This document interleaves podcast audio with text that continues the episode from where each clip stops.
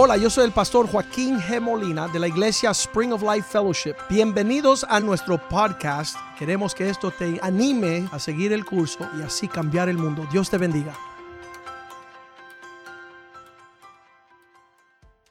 Padre, te damos gracias por tu fidelidad sobre nuestras vidas. Te damos gracias que tú nunca nos abandonas. Te damos gracias que tu palabra es la amonestación del cielo cuya luz resplandece como una antorcha en las tinieblas. Y si ellos escucharon la voz profética, ellos escucharon la amonestación del cielo, pero cosa más segura tenemos en las escrituras, la palabra. Los cielos y la tierra pasarán, mas tu palabra no pasará. Pedimos que tú bendiga tu palabra y que sea lámpara a nuestros pies, luz a nuestra senda, aquello que nos establece y nos da raíces profundas en el propósito de Dios para no ser movido en los últimos días. El viento sopla, la marea sube, la lluvia cae, pero aquellos que están edificando sobre la roca permanecerán. Pedimos que tu palabra sea el pan de vida que nutre nuestra vida espiritual, que sea una espada de doble filo que penetre y pueda circuncidar nuestro corazón de esas cosas que nos distancian y nos desconectan de tu propósito. Ten misericordia de nosotros, Señor. Que tu palabra sea aquella que nos alimente, porque tú dijiste que no solamente del pan vivirá el hombre, no son las cosas naturales, sino lo sobrenatural. Haznos sabio, que tu palabra nos perfeccione, danos entendimiento y que podamos vencer en el día malo. Te damos gracias por tu palabra, ministranos a través de tu espíritu y que tu palabra no vuelva vacía. Eso te lo pedimos en el nombre de Jesús. Amén y amén.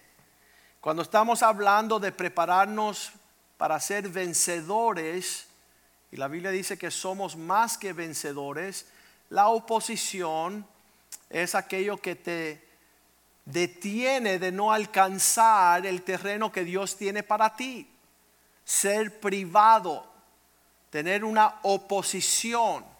La palabra Satanás significa adversario, aquel que está en tu contra, aquel que limita tu progreso. Y muchas personas en los últimos días están viendo nuevamente horizontal.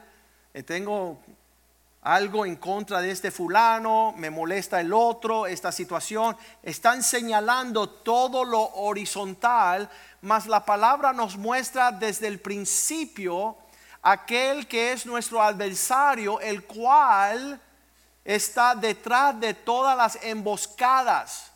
Vamos a ver que el diablo es como anda como león rugiente buscando quien devorar ves un león que está um, como predador buscando su, su presa. Él no se muestra, él viene eh, investido calladamente, acercándose cada mes para dar una emboscada de repente contra esa cosa que ha de ser devorada. Cuando vemos el salmista en el Salmo 59, versículo 1, él le dice a Dios, Señor, líbrame de mis enemigos. Nuevamente, el enemigo es aquel que limita que tú alcance el propósito de Dios en tu vida. Él es enemigo de vuestra alma. Él es el enemigo de vuestra familia, de vuestros matrimonios, de vuestra iglesia. Oh Dios mío, ponme a salvo de los que se levantan contra mí. El enemigo es aquel que viene a hacer oposición al propósito de Dios. Muchas personas dicen, mi pastor es mi enemigo. No, mi hermano.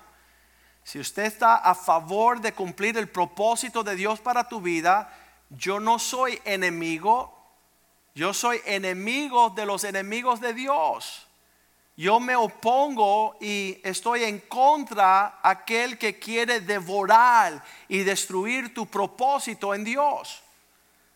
Versículo 2, él dice, Señor, líbrame de los que cometen iniquidad. Iniquidad es ese centro egoísta de hacer lo que tú quieres, cuando tú quieres, como tú quieres, donde tú quieres. Ya tú no estás andando con Jesús, tú no estás negándote a ti mismo, tú has sido contaminado con lo que contaminó el corazón de Satanás. Dice que iniquidad fue encontrada en su corazón. ¿Qué significa? El que decidió no hacer lo que era la voluntad del Padre. La iniquidad es aquel contagio peor que la pandemia que hace que tu alma se pierda. Y Satanás quiere llenar tu corazón de iniquidad. Y sálvame de hombres sanguinarios. Versículo 3. Mira, he aquí están acechando mi vida. Hay una emboscada. Siempre el enemigo te rodea con un sinnúmero de situaciones para terminar con tu vida. Él viene a matar, Él viene a robar, Él viene a destruir todo el propósito de Dios en tu vida. Satanás quiere arruinar, destruir, te quiere privar y robar y limitar que tú alcance aquello por lo que fuiste alcanzado por Cristo. Ellos te acechan tu vida. Se han juntado contra mí poderosos, no por falta mía ni por pecado mío, oh Jehová. Versículo 4. Ellos corren sin delito y se aperciben. Despierta para venir a mi encuentro y mira. Versículo 5. Y tú, Jehová, desde los ejércitos. Tú, oh Jehová, Dios de los ejércitos, Dios de Israel, despierta para castigar a todas las naciones. No tengas misericordia de todos los que se rebelan con iniquidad. Nuevamente, esa iniquidad es la existencia egoísta, la naturaleza de Satanás que causa la rebeldía y la desobediencia. Eso no ha de estar en el corazón de los hijos de Dios. Eso es lo que Satanás quiere crear en cada ser humano para garantizar que no terminan en el cielo. Ellos terminan juntamente con Satanás en el lago de fuego que fue preparado para el diablo y sus ángeles. Cuando tú estás viendo que los enemigos están acechando, vienen a traer una emboscada, tú empiezas a entender, yo no quiero que Satanás cumpla su propósito conmigo, no quiero que yo sea fruto de la obra de su maldad. Muchos hombres no creen en el diablo. Quizás tú me estás escuchando hoy día y dices, yo no creo que el diablo existe. Y entonces yo le digo, ¿sabes qué? Satanás ya te entregó la mentira más grande que ha de guardar el corazón del hombre, que el diablo no existe. Si tú no crees que el diablo existe, entonces no te vas a defender en contra de él. No vas a prepararte, como dice la Biblia, de ponerte la armadura de Dios para resistir los dardos del enemigo y toda obra perversa que él tiene en contra de ti. Tú eres una presa fácil. Tú eres como un avestruz que mete su cabeza en el hoyo para decir, no existe el león. Y sabes lo que sucede, el león te traga. Y si tú no te cuidas de lo que es la emboscada del diablo, tú llegas a ser víctima y no victorioso. Tú llegas a perder. Todo lo que Él desea se cumple sobre ti. La Biblia nos dice que nuestra batalla no es de carne ni de sangre. que nosotros tenemos que cuidarnos, Efesios 6, 12, porque nuestra lucha no es contra carne ni sangre. Hay personas que dicen, tengo en contra de él. ¿Sabes qué? Satanás ya te ganó. Porque la batalla no es contra carne ni sangre. No es tu esposo, no es tu esposa, no son tus hijos, no es el pastor, no es la iglesia, no es tu hermano, no es tu hermana, no es tu primo. Satanás, estas, estos espíritus en ambientes espirituales no tenemos lucha contra sangre ni carne, sino contra principados y potestades, contra gobernantes de las tinieblas de este siglo, contra huestes espirituales que tienen maldad en sus propósitos. Estos que habitan en regiones celestiales. Muchas personas no ven esto. Yo entro a una casa y veo el divorcio, la discordia, la disensión, la contienda. Yo no le digo tal y tal persona, yo digo, diablo, sal de aquí en el nombre de Jesús. Y cuando tú empiezas a echar fuera Satanás, el diablo, la serpiente antigua, aquel que es el que aborrece nuestra alma, hay paz, hay sanidad, hay victoria, hay reconciliación hay prosperidad, hay éxito. Pero muchos están luchando ahí en una existencia de carne y sangre. Me encanta porque ellos siempre están en las redes hablando mal de todo el mundo. Todo es una contienda, todo es, mira lo que hace Trump y no está viendo que Satanás está destruyendo este país. Está destruyendo las instituciones de la familia, de la fe de la paz, del gobierno, todo lo que Dios ha establecido. Ellos están peleando en la carne lo que no se puede destruir en lo físico, porque nuestra guerra no es una guerra física, es una guerra espiritual.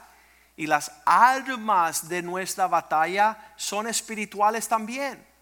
Así nos dice Primera de Juan 5:19 que toda la tierra el mundo entero está bajo el engaño del maligno. Nosotros que conocemos a Dios, aquellos que conocemos y sabemos que somos de Dios, entendemos que el mundo entero, las gran multitudes, son llevadas por espíritus engañosos porque están bajo, eso es como una, un trance están bajo una, un hechizo del maligno. Él empieza a, a, formar y forjar y fomentar toda, toda manera de caos, de confusión, de tinieblas. Cuando una pareja se está divorciando, yo le digo, no, no te enfoque en tu esposo, no te enfoque en tu esposa, no te enfoque en la infidelidad o su amante. Enfócate en echar el diablo fuera en el nombre de Jesús. De tu matrimonio, de tu familia, de tus hijos. Pues la Biblia dice en Juan 10:10 que Él vino solamente para hurtar, robar, matar y destruir.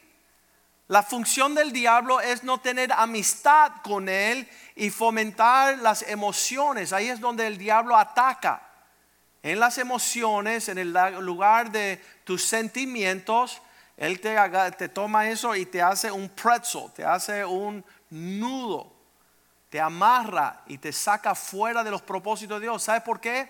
Porque no supiste defender en contra aquel que hace emboscada. En lo que estamos viviendo en estos tiempos, toda la tierra está conmovida. Y yo digo, ¿sabes qué? Podemos señalar los sistemas sociales, sistema ah, de salud, sistema económico, sistema de gobierno, pero yo digo, ¿sabes qué? La Biblia me muestra señalar aquel que desde el principio despojó al hombre de todo lo que Dios quería darle. Y nosotros tenemos que ser sobrios y vigilar. Tenemos que estar atentos a no caer en esta situación donde el diablo toma preeminencia. Efesios 6:13. Como estamos luchando no contra carne ni sangre, nosotros estamos tomando la armadura de Dios. La armadura de Dios es investirnos en un sentimiento que puede resistir el día malo, puede resistir a Satanás, puede resistir todas estas cosas y dice acabando todo, ya que de cuando todo está hecho, estar firmes, estar de pies. ¿Por qué? Porque Satanás te quiere tumbar. Estamos viendo en esos días, dice que, con su cola una tercera parte de las estrellas son caídas a la tierra. Eso habla de, de hombres de Dios que van a ser arrastrados por la cola de Satanás en estos últimos días. Entonces yo no voy a estar distraído, yo no voy a estar enfocado en los periodistas y la prensa, pues ellos están fomentando nubes de distracción. Yo conozco mi enemigo, yo conozco la artimañas, porque Él no hace nada sin estrategia. Él tiene, como le dicen allá, la carambola. Él tira una chinata para allá y termina cayendo el del costado. Y si tú no tienes cuidado, serás devorado. Si tú no tienes cuidado, pierde la oportunidad de estar firme en últimos días. Estamos viendo que la Biblia Ah, nos enseña que el diablo necesita y sus demonios necesitan incorporar un cuerpo. ¿Qué significa? Que si no hay donde meterse, como dijo Cristo cuando lo vinieron a tomar preso, él dice, el príncipe de este mundo viene, pero nada ha podido lograr en mí. Entonces, si tú te libras de que Él te use, porque Él necesita un cuerpo para utilizar, él necesita un esposo para mostrar su lujuria, su lascivia, su inmundicia. Él necesita una esposa para traer calumnia y para traer palabras incorrectas. En Mateos 8:31 vemos que los demonios le rogaban a, Cristo cuando él estaba ah, sacando los demonios de un endemoniado, los demonios vemos una foto de aquí que ellos dicen, si nos echa fuera de este cuerpo, y obviamente que tenían que salir en el nombre de Jesús, y todavía los demonios tiemblan en presencia de Jesús. Si nos vas a sacar de este cuerpo, permítenos ir a aquel grupo de cerdos y sabes, ellos necesitan incorporarse para hacer su maldad. Ellos están buscando un cuerpo para poder influenciar su medio ambiente. Tiene que entrar en la persona para lograr sus propósitos. Y ellos le pedían a Jesús, sácanos de este hombre, pero permítanos entrar a los cerdos. Versículo 32, cuando Jesús reprendió a los demonios, y les dijo, id, salir fuera. Ellos salieron y se fueron a aquel grupo de cerdos que estaban reunidos. Y al entrar a los cerdos, estos cerdos corrieron por un precipicio y cayeron en el mar, se fueron por un barranco, cayeron en el mar, en un desempeñadero y perecieron en las aguas, fueron finalmente ahogados. ¿Por qué? Los demonios quieren destruir aquella, aquel cuerpo en que ellos habitan. Entonces, cuidado que tú no te dejes usar por el diablo. no, pastor, es que yo soy un creyente, seguidor de Cristo. Pues vamos a ver lo que sucedió aquí en la vida de Pedro cuando se paró delante de Jesús Mateo 16, 22. Pedro, tomando aparte a Jesús, comenzó a reconvenirle diciendo, Señor, ten compasión de ti. La autocompasión es un lugar donde Satanás puede aprovechar su obra. Cuando tú dices, ay, pobrecito de mí, mira lo que me han hecho, mira lo que está sucediendo, yo soy la víctima. Esto causa que tus emociones y tu alma sean atados y llevados en la dirección de Satanás para hacer su voluntad. Que esto no te acontezca, oh Dios, de ninguna manera. Versículo 23, cuando Pedro le dijo esto a Jesús, Jesús volviendo le dijo, Pedro, quítate delante de mí. Le dijo a Pedro, quítate de delante de mí, Satanás. Tú me estás haciendo tropiezo porque tú no pones tu mirada en las cosas de Dios, sino que tú estás teniendo la perspectiva de un hombre natural, carnal, diabólico. Tus emociones han sido secuestradas en un pensamiento que proviene del mismísimo infierno cuando estamos diciendo la emboscada de Satanás, Él propicia que todo se estremezca en el alma, la esfera del alma, para ver si Él puede secuestrar tus palabras, tus pensamientos, tus sentimientos y llevarlo en dirección opuesta al propósito de Dios. Satanás estaba secuestrando los pensamientos y las palabras de Pedro en este momento, mano derecha del Señor. Y, Jesús pudo discernir, estas palabras no vienen del Padre, no confirme, no confirma la voluntad del Padre, no están hablando de negarme a mí mismo, de seguir la voluntad de Dios, de tomar la cruz. Me está hablando de no ir en la dirección que ha placido el Padre. Y él le dice, tú me estás haciendo tropiezo, Satanás. Tú me estás haciendo mirar las cosas no del punto de vista de Dios. Eso yo lo he visto a lo largo de 30 años. Cuando yo me siento con una persona y le digo, mira lo que ve Dios. Eso trae paz, trae gozo, trae justicia. Pero cuando una persona quiere empezar a hablarte de lo que no es paz y propósito y justicia y gozo, quieren amarrar tus pensamientos en la falta de perdón, en la angustia, en la controversia, en el dime que te diré, todo este brete para lograr los propósitos de Satanás, para hacerte tropezar. Y ten cuidado con esas personas que quieren venir a tu socorro y son mensajeros de Satanás. Están investidos y como le dicen, están disfrazados en querer ayudar, pero te alejan de la soberanía de Dios no del propósito de Dios, sino del propósito de Satanás. La Biblia dice que Satanás no tiene fin seguro. En el libro de Job, versículo capítulo 1, versículo 7, le dice Dios a Satanás, ¿de dónde vienes? Y él respondió, Satanás respondió a Dios, de rodear la tierra de andar por ella. La traducción en inglés dice de venir y de salir, de entrar, de, de vagar. En básicamente lo que Satanás dice de hacer lo que me da la gana. Nuevamente, naturaleza de Satanás es no rendir cuentas. Él se manda a sí mismo, él entra y él sale como a él le parece. Él no está buscando la dirección, la voz, la sabiduría de Dios. Él anda en iniquidad. Y él le dice a Dios, yo ando de entrar y de salir, de andar por la tierra haciendo lo que me da la gana.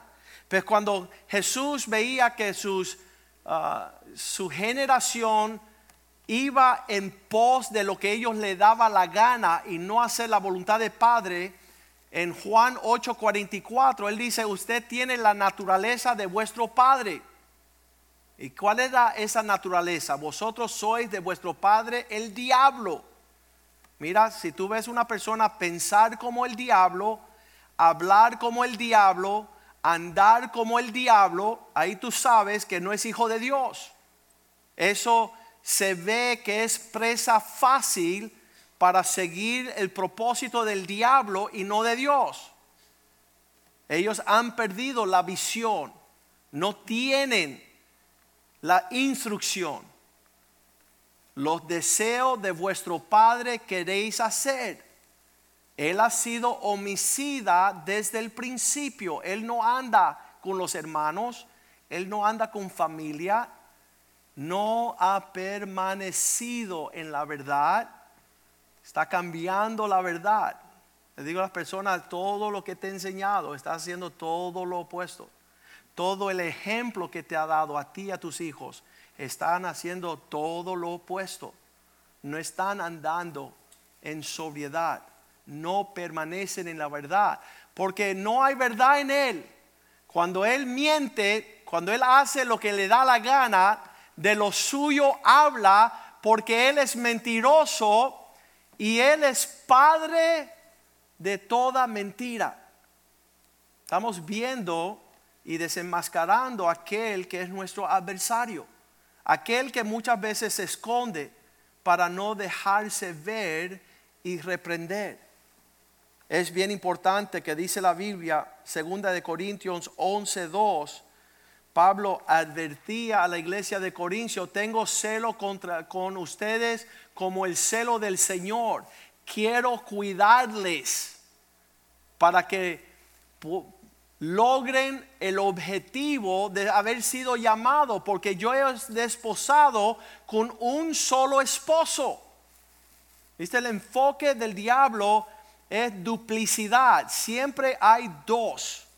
Siempre hay una incertidumbre. Él provoca el doble ánimo. Estás en una iglesia, pero te vas a otra. Estás en una familia, pero estás contemplando. Mira, si no fuiste fiel con tu esposa, no busque otra. Si no fuiste fiel en tu familia, no busque otro. Le dice un hombre, dice, pastor, yo voy a llevar la sana doctrina a otro lugar. Tú no tienes sana doctrina. Tú estás negando la fe. Tú no estás guardando la familia que Dios te dio. Tú no estás guardando la unidad de la fe. Tú no estás maduro. Estás llevado de aquí a allá como una nube sin agua, sin raíz, sin fruto, sin flor. Tú eres una retama en el desierto. Tú estás vagando como el diablo, haciendo lo que te da la gana, cuando te da la gana, como te da la gana, con quien te da la gana. Tú no tienes compromiso, tú no tienes gobierno.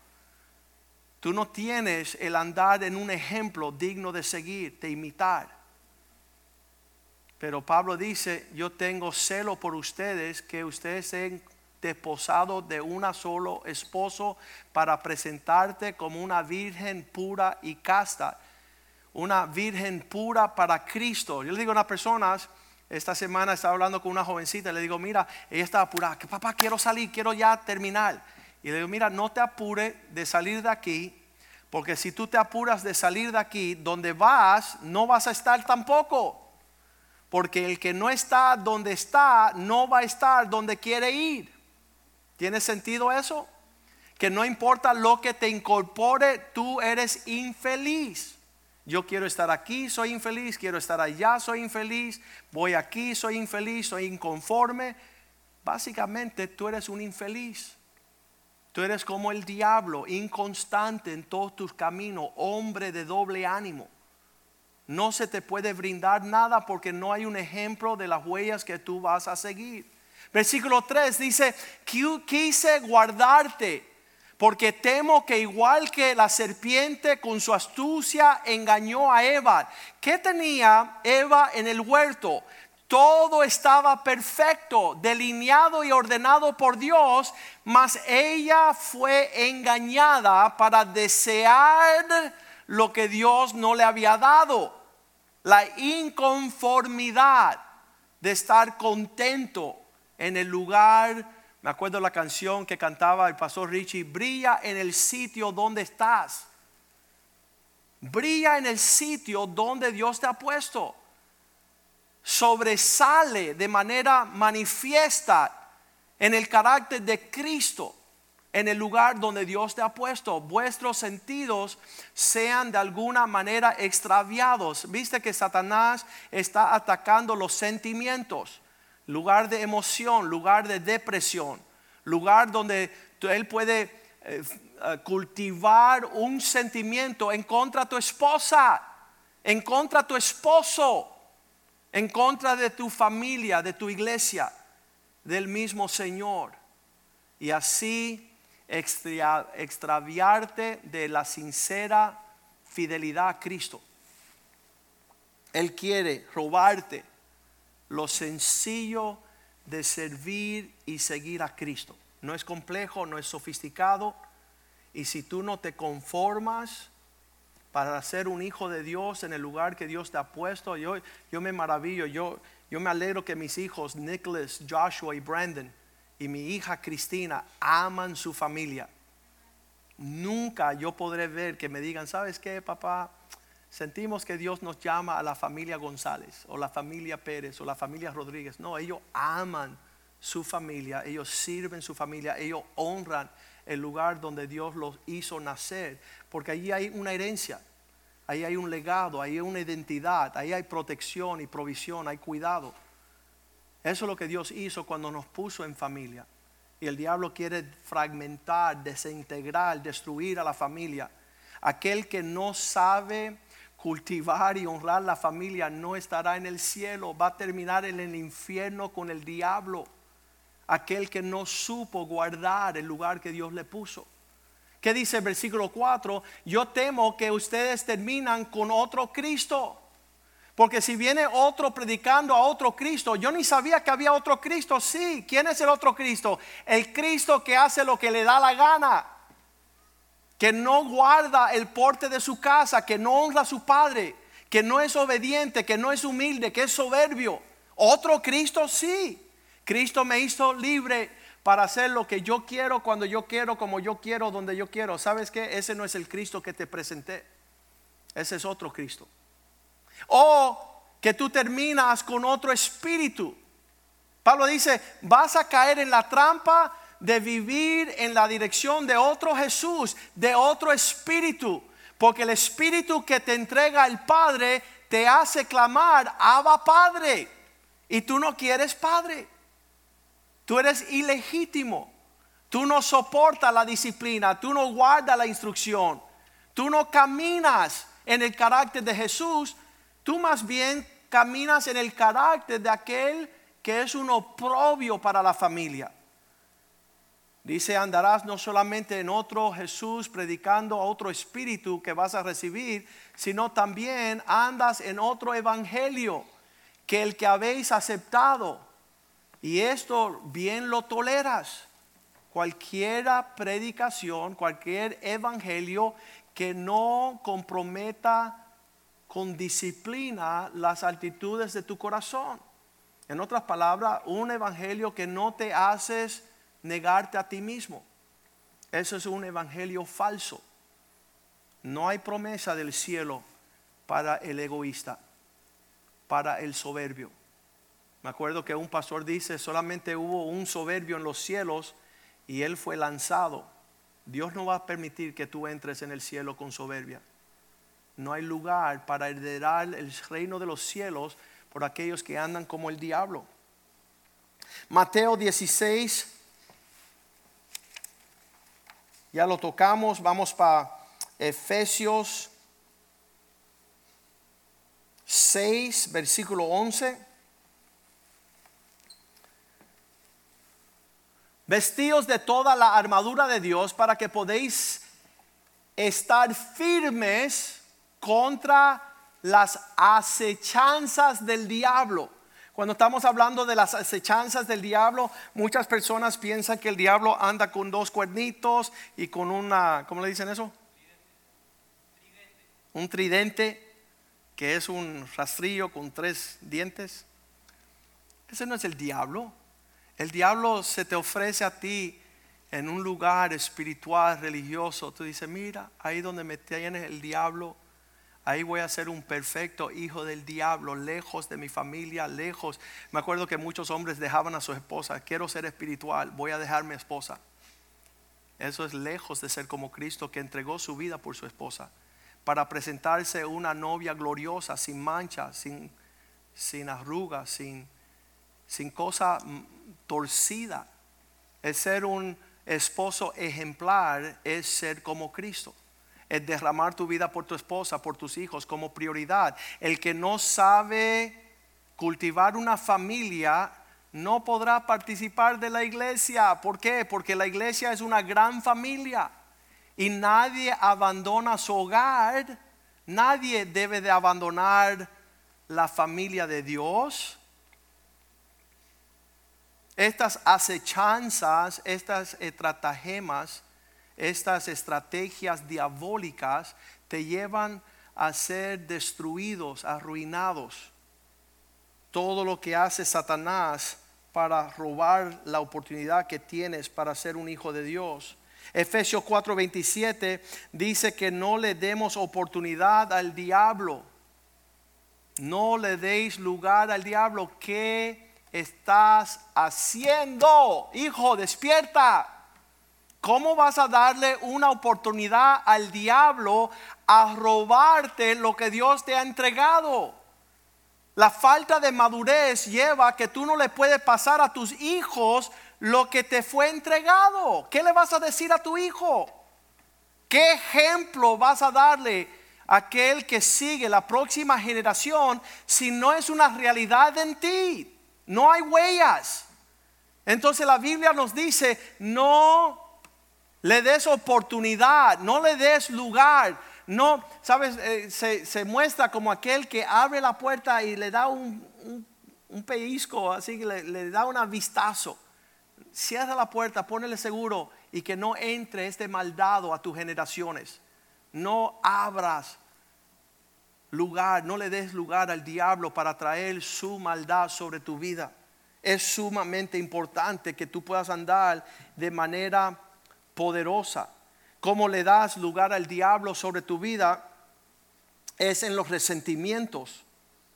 Es en un sentir negativo donde él va fomentando el odio, el resentimiento, la amargura. Y eso todo lo que da es como fruto de maldición. Da un fruto no digno del Señor. Segunda de Corintios 11, 14 dice, el diablo no entra como diablo, sino que él entra como un ángel de luz. ¿Cuántas veces no hemos visto a esto? No te maravilla porque el mismo Satanás se disfraza como ángel de luz. Hay personas que no se van a dar cuenta que están en el camino al infierno hasta estar sentado en la mesa con demonios.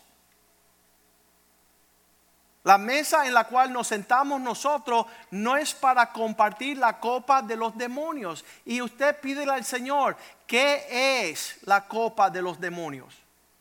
¿Qué es sentarse reunidos con aquellos que no soportan la luz, que no soportan la verdad, que aborrecen la corrección, la disciplina, el llamado de un padre sobre sus vidas?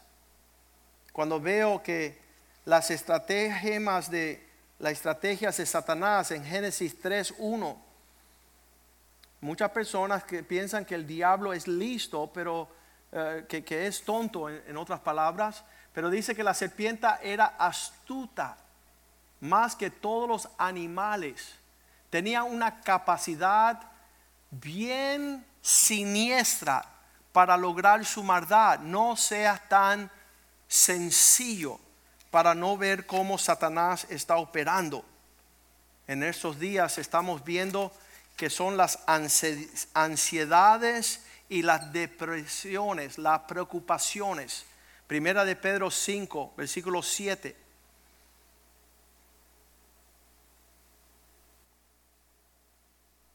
Vamos a decirle al Señor, Señor, quita toda mi ansiedad quita toda mi preocupación, quita todos mis pensamientos que están no esperando en ti. Porque la ansiedad, la depresión, la preocupación, todo esto es obra del diablo. Echar todas estas cosas sobre Dios que Dios sea tu confianza, que Dios sea tu esperanza, que en Dios estén todas tus respuestas. ¿Por qué? Versículo 8. Porque el diablo, Satanás, anda como león rugiente. Trae sobriedad y ser ah, vigilantes. Abre tus ojos para que vea cómo el diablo está tratando de torcer tus caminos, tus pensamientos, tus actitudes como león rugiente anda alrededor buscando a quien devorar. Versículo 9, resistirlo. Dile, no, diablo, No voy en dirección de donde tú vas a apocar y aplacar mis sentimientos, mis preocupaciones, lo que yo siento, lo que yo creo, lo que, lo que me, me hicieron. Yo voy a resistir firme en la fe, sabiendo que los mismos, viste, cuando tú sacas tus pensamientos de ti a los padecimientos de todos los hermanos en todo el mundo, es como tú te libras del diablo. Tú quieres ser entrapado por el diablo, empieza a decir, mira lo que me hicieron, mira lo que escucharon, mírame a mí, mírame a yo, mírame acá. Y cuando viene a ver, el diablo te está amarrando para que más nunca te puedas ser libres. Estás tropezando, te robaron tu herencia. No permitas que tú tengas los pensamientos egoístas, egocéntricos, Santiago 3:16 dice que la persona que anda buscando lo suyo terminará en confusión, perturbación y toda obra perversa.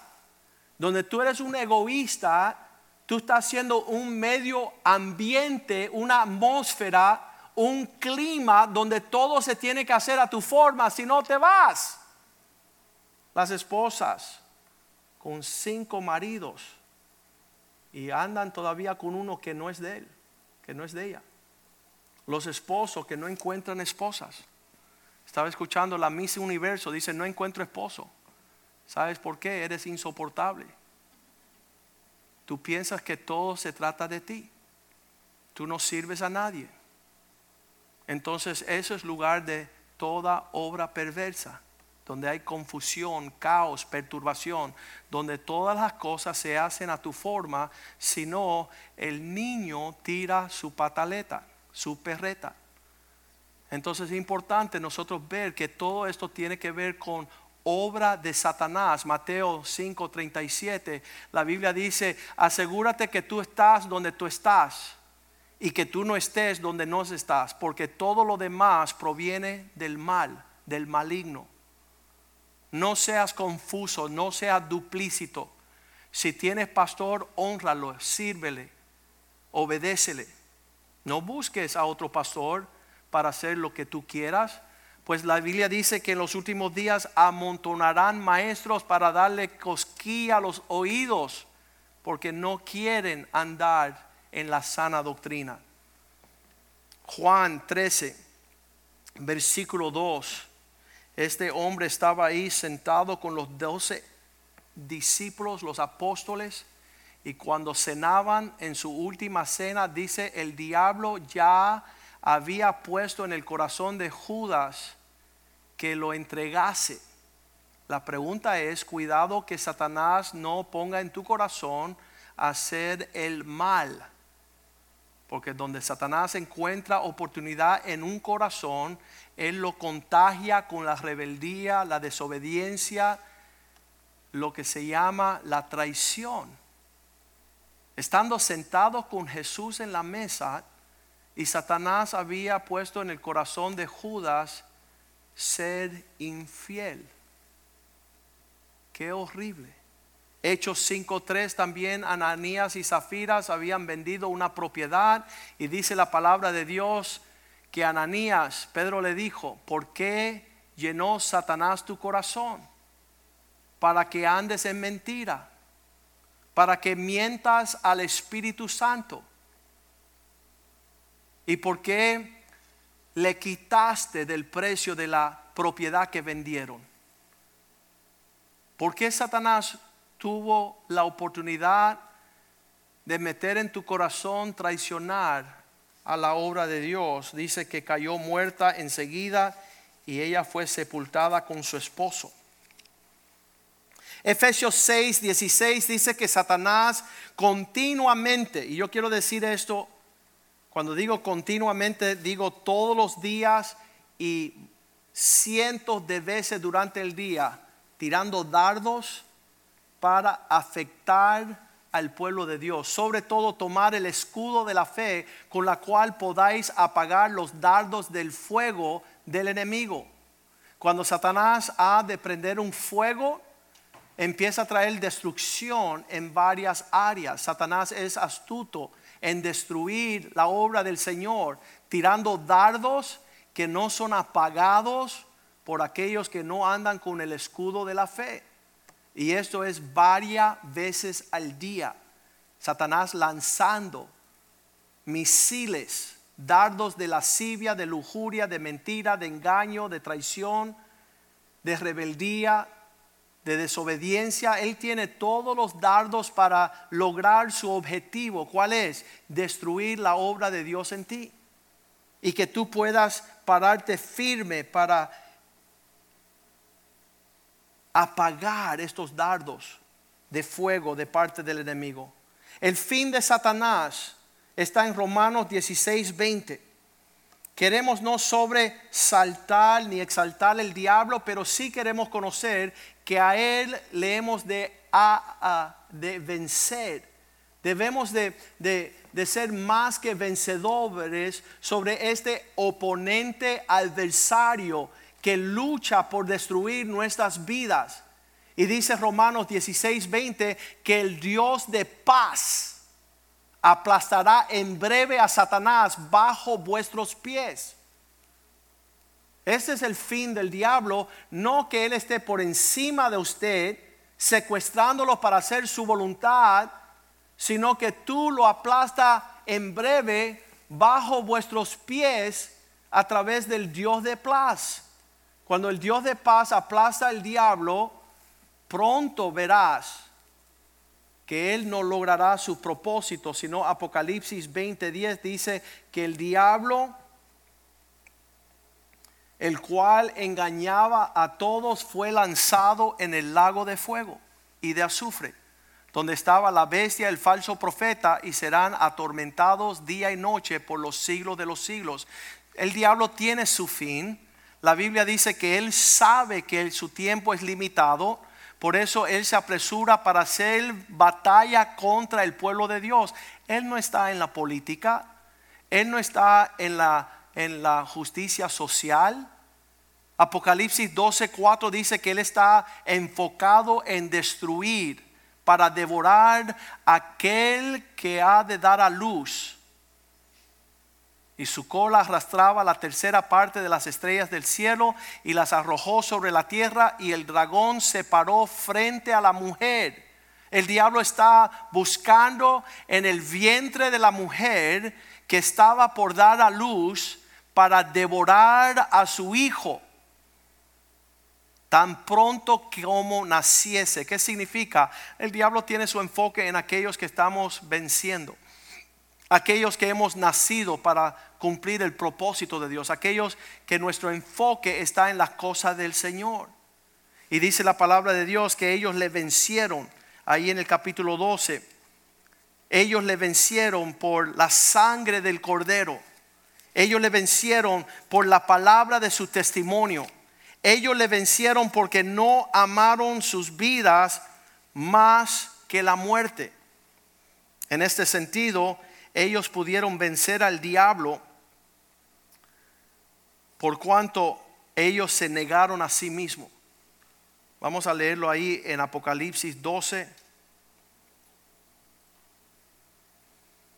Entonces una gran voz en el cielo que decía, ahora ha venido la salvación, ahora ya llegó el poder y el reino de nuestro Dios y la autoridad de su Cristo porque ha sido lanzado fuera el acusador de nuestros hermanos. Llega el día donde el diablo ya no tendrá más oficio en el cielo acusando a los siervos de Dios, a los hermanos en Cristo. Aquel que los acusaba delante de nuestro Dios día y noche. Versículo 11 dice, y ellos le vencieron por medio de la sangre del cordero. Por la obra de Cristo en la cruz vencemos al diablo y por la palabra de nuestro testimonio, no por la palabra de nuestras bocas. Nuestras bocas se llenan para decir muchas cosas, pero tu vida habla otra cosa. Y Dios quiere que tu vida habla el carácter y te conforme a la imagen de Jesucristo. Y ellos le vencieron también porque menospreciaron sus vidas hasta la muerte. El vencer a Satanás es poder negarte a ti mismo. Es poderoso que Dios nos brinda esta palabra en esta hora, porque en todo lo que está ocurriendo sobre la tierra hay pocas personas que saben cuál es su verdadero enemigo. Ellos no entienden que Satanás estuvo en el huerto con Eva en Génesis 3:6. Él la tentó con lo que es los deseos de los ojos, los deseos de la carne, los deseos de la, la soberbia de andar en su propio andares y vio la mujer que el árbol era bueno para comer. Viste que ella quitó sus ojos del creador y lo puso en su creación. Y que era agradable a los ojos. Y este árbol era codiciable para alcanzar sabiduría. Y ella tomó del fruto, desobedeció y comió y dio también a su esposo, el cual comía así como ella. Qué tremendo es, primera de Juan 2:16, que Dios quiere centrar nuestro enfoque en quién es Dios, porque todo lo que hay en el mundo, los deseos de la carne, los deseos de los ojos, la vanagloria de la vida, esto no proviene del Padre, sino del mundo. Satanás quiere hacerte tropezar en lo que tú ves con tus ojos y deseas con tu carne y la vanagloria, la soberbia de un alcance aquí en la tierra. Mateo 4 también con Jesús. Eran los deseos de los ojos, los deseos de la carne y la vanagloria de la vida. Son las tres tentaciones que sufrió Cristo en el monte después de su bautizo. Satanás también a nosotros va a tratar de influirnos para distraernos a un nivel de que nos alejamos de centrarnos en Cristo. Aquí tengo una un relato del diablo que se reunió con todos sus demonios en una conferencia que hubo como una ilustración. Y dice que él llamó una convención mundial. Y estaba ahí para hablarle a sus demonios en esta cumbre. Y él preguntaba, ¿cómo hemos de distanciar y desconectar a estos seguidores de Cristo para que no logren el objetivo de Dios.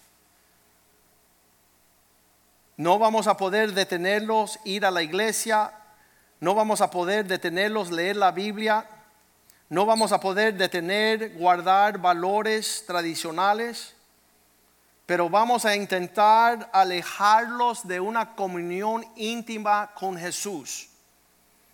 Nuevamente, es la conexión de Jesús la que nos da el poder para vencer al maligno. Así que deja que vayan a sus iglesias, a sus reuniones religiosas, deja que lean la Biblia, pero vamos a lograr robarle su tiempo. Esto es lo que quiero que hagan, dice el diablo a sus demonios. Comiencen a distraer para que no logren unirse y conectarse con su Salvador. De la forma, dijeron los demonios, ¿cómo hemos de hacer esto? Empiecen a darle a ellos ocupar su tiempo con cosas no esenciales en la vida.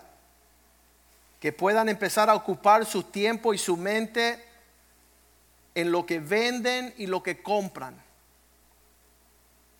Convéncele que trabajen siete días a la semana, diez o doce horas diarias, para lograr vivir de manera de lujos.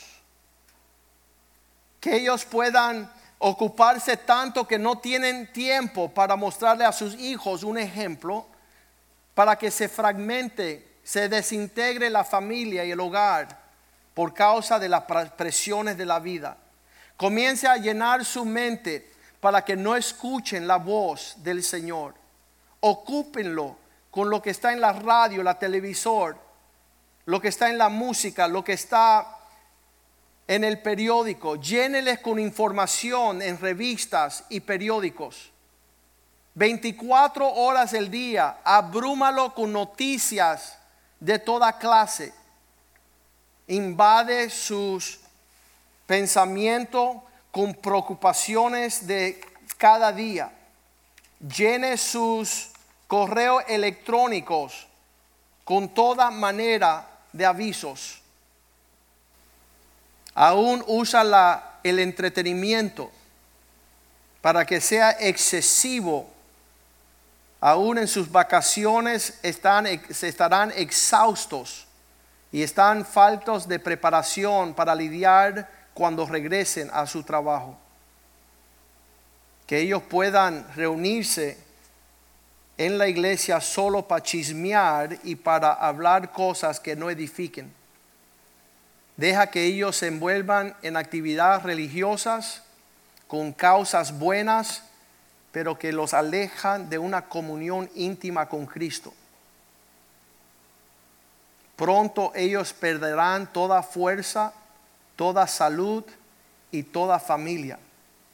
En esta convención los demonios salieron con el denuedo de cumplir sus signaturas para lograr el estratagema de Satanás.